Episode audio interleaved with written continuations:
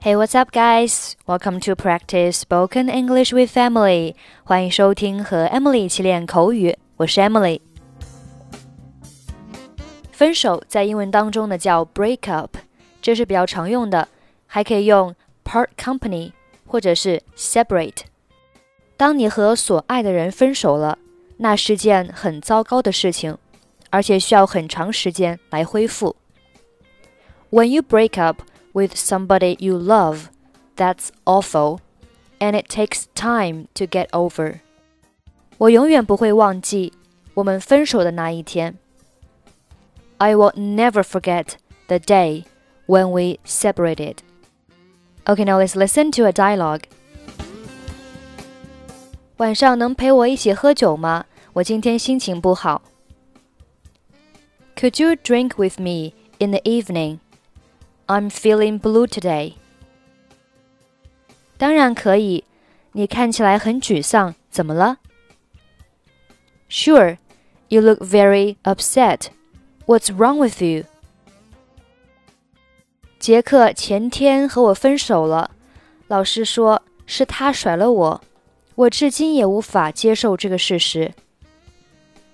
Jack broke up with me the day before yesterday. To tell you the truth, he dumped me. I still can't accept the fact. 你们为什么分手？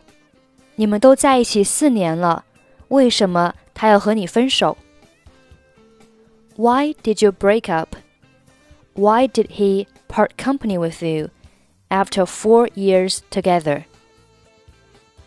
他认为我们彼此不合适。 he thinks we're not suitable for each other. 但我们所有的朋友都认为你们是天生一对，你们看上去非常恩爱。But all friends think you seem to be cut out for each other. You seem devoted to each other. 你相信他的借口吗？Do you believe his excuse? 当然不相信，他一定有别的原因。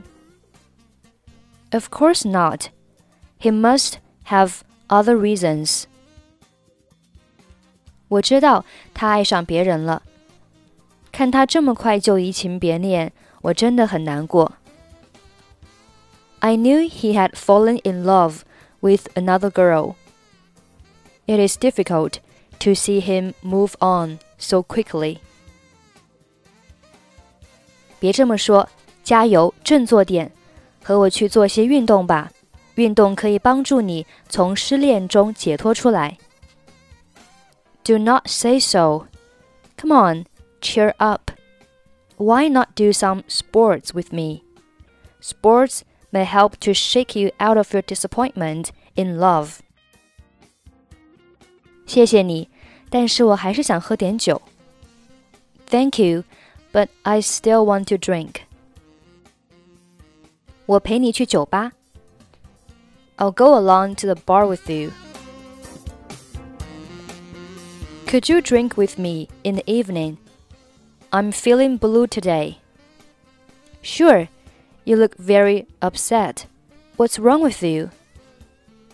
Jack broke up with me the day before yesterday. To tell you the truth, he dumped me.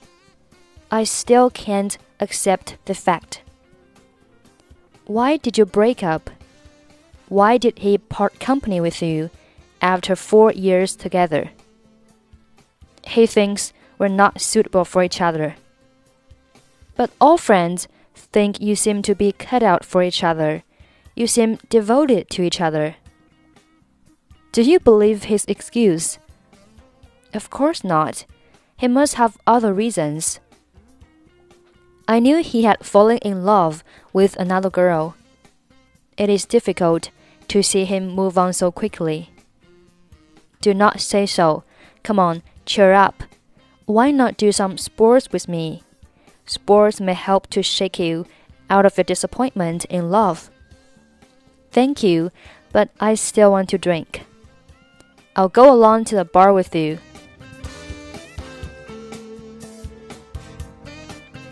Okay, that's pretty much for today. 关注微信公众号“英语主播 Emily”，在公众号里回复“节目”两个字，可以加入本期节目的跟读版本以及语音打分，或者关注抖音号“英语主播 Emily”，获取更多发音视频。I'm Emily. I'll see you next time. Bye bye.